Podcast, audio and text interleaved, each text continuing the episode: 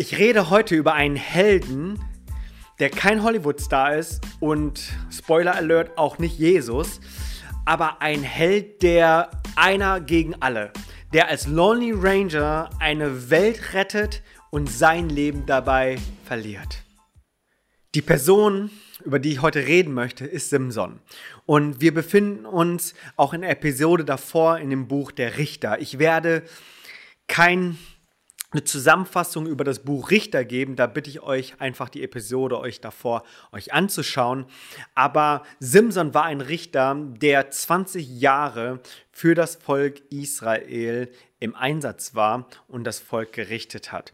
Und wenn wir so über Simson reden, dann haben wir diesen starken Helden so im Sinn. Es war niemand so stark wie Simson und in vielen, vielen Kindergottesdienstgeschichten ist er uns dann auch präsent und diesen Schwung möchte ich gerne nutzen und mal ein paar Zusammenhänge und Verknüpfungen und den Kontext uns geben. Wir lesen in Richter Kapitel 13, Vers 5 die Berufung von Simson, als er noch im Mutterleib war. Denn siehe, du wirst schwanger werden, heißt es offensichtlich dann auch an der Mutter von Simson, du wirst schwanger werden und einen Sohn gebären, ein Schermesser also heute würde man sagen eine Schere sozusagen oder ein Rasiergerät, äh, soll nicht auf sein Haupt kommen, denn ein Naziräer Gottes soll der Junge sein vom Mutterleib an. Er aber wird anfangen, Israel aus der Hand der Philister zu retten. Nun wenn wir sowas lesen, dann hilft es auch manchmal zu wissen, was so ein Gelübde eines Naziräers alles beinhaltet. Und dafür möchte ich uns einen Kontext mal äh, anschauen und zurückgehen zu 4. Mose Kapitel 6. Dort lesen wir nämlich, dass dieses Gelübde eines Naziräers beinhaltet, dass man sich enthalten soll von Wein und anderen berauschenden Getränken, auch von frischen oder getrockneten Trauben und allem, was vom Weinstock ist. Vers 3. Und dann lesen wir in 4. Mose Kapitel 6, Vers 5, dass auch das Haupthaar ähm, nicht in dieser Zeit des Gelübdes geschnitten werden durfte. Und dann lesen wir in Vers 6, Kapitel 6, 4. Mose, das ist das dritte Gelübde, dass ein Naziräer sich keinem Toten nähern durfte, selbst dann nicht, wenn es sich um engste Familienangehörige handelte. Das heißt, Simson hatte ein Gelübde, er war ein Abgesonderter. Das bedeutet es, er war dem Herrn ein Geweihter. Und dies waren keine Rituale, so äh, einfach nur aus Just und Dollerei, sondern er sollte dem Herrn, dem Herrn völlig hingegeben sein. Er sollte dem Herrn heilig sein. Und die Umgebung und seine Welt sollte dann auch sehen, dass er ein lebendiges Zeichen des Herrschaftsanspruchs Gottes ist. Jeder, der ihn sah, sah jemand, der sein Leben geweiht hat für den Herrn. Hm, könnt ihr euch vorstellen, so Simpson heute im Nonnenkostüm. Und so finden wir, dass aber ein Simson eben dieses Gelübde nicht hielt, sondern mit Füßen trat. Wir sehen das ähm, dann in der Geschichte in Kapitel 14, Richter Kapitel 14, möchte ich mal zwei Verse vorlesen, 5 und 6. Und Simon und Simson, Entschuldigung, ging mit seinem Vater und seiner Mutter nach Timna hinab.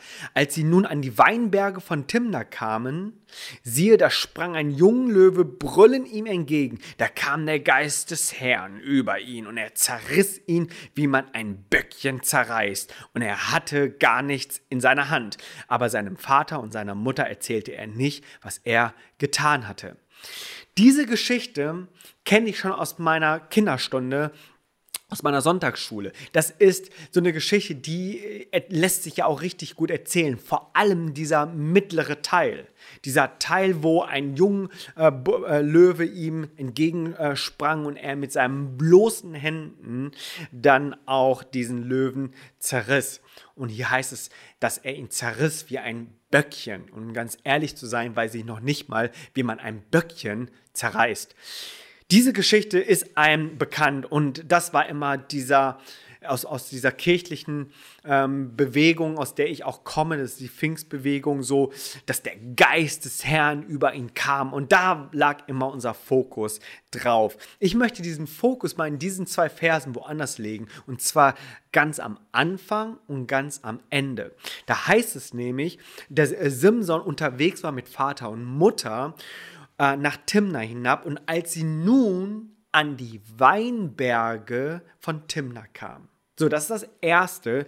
Und das Zweite, und so endet dann unsere Perikope, wenn du so willst, damit, dass er diesen Böckchen, äh, dass er diesen jungen Löwen zerreißt wie ein Böckchen aber seinem Vater und seiner Mutter erzählte er nicht, was er getan hatte. Das bedeutet, er war mit Vater und Mutter erstmal unterwegs. Als es an die Weinberge kam, da, da schlich er sich dann wahrscheinlich irgendwie weg oder ging so stark voraus, dass sie ihn nicht mehr sahen oder trödelte, dass die Eltern vorausgingen. Wie dem auch sei, ähm, er verselbstständigte sich sozusagen und war dann in den Weinbergen. Was macht ein Naziräer in dem Gelübde?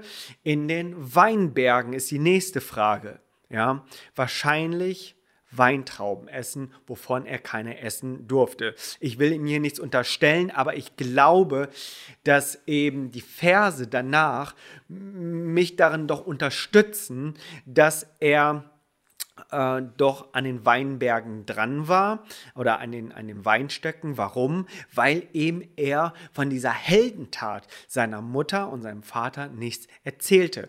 Was würde passieren, wenn er es erzählen würde? Sie würden fragen, wo ist das passiert? Aha, in den Weinbergen. Was hast du in den Weinbergen gemacht? Ja, und somit dachte er, dass er es einfach nur verschweigt. Hm, und somit äh, liegt es sehr, sehr nahe, äh, auch in der Spekulation, dass er dabei war, eben sein erstes Gelübde zu brechen. Dann lesen wir aber weiter, und zwar sind sie dann auf dem Rückweg. Ja, äh, es ging hier um eine Frau, äh, die er heiraten wollte, hörte aber nicht auf seine Eltern.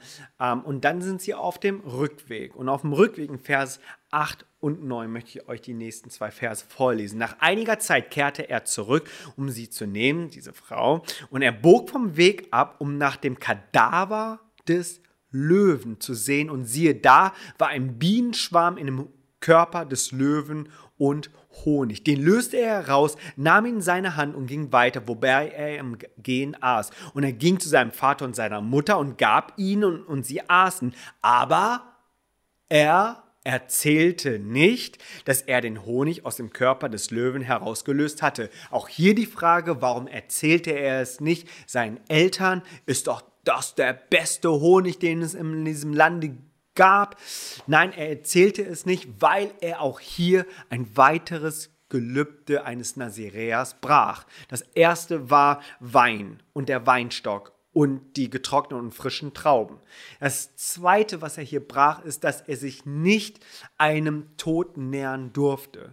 Er durfte äh, einem Toten sich nicht nähern. Er durfte sich einer Leiche nicht nähern. Er darf nicht in der Nähe, noch nicht mal in der Nähe einer Leiche kommen und wie viel mehr einem Tier und nun aber auch nicht nur in die Nähe, sondern dass er was aus der Leiche diesen Honigschwarm herausnahm. Also hiermit bricht Simson sein zweites Gelübde. Und dann lesen wir in Kapitel 16, Vers 20, dass Simson nicht wusste, dass der Herr von ihm gewichen war. Warum hat der Herr ihn verlassen? Nun, das ist nun sein drittes und letztes Gelübde, was hier thematisiert wird. In Richter Kapitel 16, Vers 17 und 19. Und er vertraute ihr, das ist Delia, das ist nicht die erste Frau, das ist jetzt eine andere Frau, aber er vertraute ihr sein ganzes Herz an und sagte zu ihr, nie ist ein Schermesser auf mein Haupt gekommen, denn ein Naziräer Gottes bin ich von Mutterleib an. Also er sagt es nun selber. Er hat äh, seine langen Haare, weil eben ein Gelübde auf sein Leben liegt. Und das erste und das zweite Gelübde hatte er schon gebrochen. Und nun kommt er zum dritten und verrät, ähm, was hinter dieser Kraft steckt. Und wenn ich nur geschoren werde, dann weicht meine Kraft von mir und ich werde schwach wie jeder andere Mensch sein. Vers 19. Und sie ließ ihn auf ihren Knien einschlafen. Dann rief sie den Mann und ließ die sieben Haarflechten seines Hauptes abscheren. So begann sie, ihn zu bezwingen und seine Kraft wich von ihm. Simson, er hat sein Gelübde als Nazirea mit Füßen getreten. Und in diesem Augenblick, als er sein drittes und letztes Gelübde gebrochen hat, seinen Bund mit Gott vollkommen verachtet hatte, verließ ihn Gott. Und da Simson jetzt nichts mehr von den Heiden oder den Philistern oder den Ungläubigen unterschied, war er so wie alle anderen. Nun, die Geschichte endet äh, so tatsächlich nicht. Wir sehen, dass es noch ein tragisches Ende hat, aber wir sehen, dass in all dem Gott gnädig ist und gebrauchte Simson noch ein weiteres und letztes Mal. Und diese dramatischen Verse möchte ich aus Kapitel 16, Verse 28 und folgende vorlesen beenden. Simson aber rief den Herrn an und sprach, Herr, Herr, denke an mich und gib mir Kraft, Gott, noch dieses eine Mal, dass ich mich mit meinem Mal für das eine Mal für meine beiden Augen rächen kann an die Philister. Und er umfasste die zwei Mittelsäulen, auf denen das Haus ruhte, und stemmte sich gegen sie, gegen die eine mit der rechten und mit der anderen mit der linken Hand. Und sprach, ich will sterben mit den Philistern. Und er neigte sich mit aller Kraft. Da fiel das Haus auf die Fürsten und auf alles Volk, das darin war, so dass es mehr Tote waren, die er durch seinen Tod tötete, als die er zu seinen Lebzeiten getötet hatte. Gott war noch einmal gnädig mit Simson, dass er nochmal diese Kraft aufbrachte und seine Mission auch beenden konnte. Auch wird Simson als einer der Glaubenshelden Hebräer Kapitel 11 aufgelistet.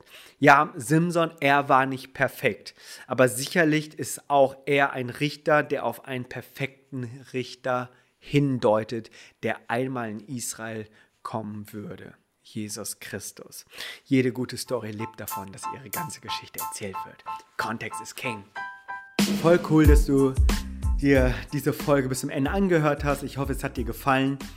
Hey, auch du darfst natürlich deine Meinung und deine Argumentation sagen. Das würde mich total interessieren. Vielleicht möchtest du dafür auf YouTube kommen oder mir auf Instagram schreiben. Äh, verbinde dich doch gerne mit mir. Ich äh, würde mich total freuen. Bis dahin.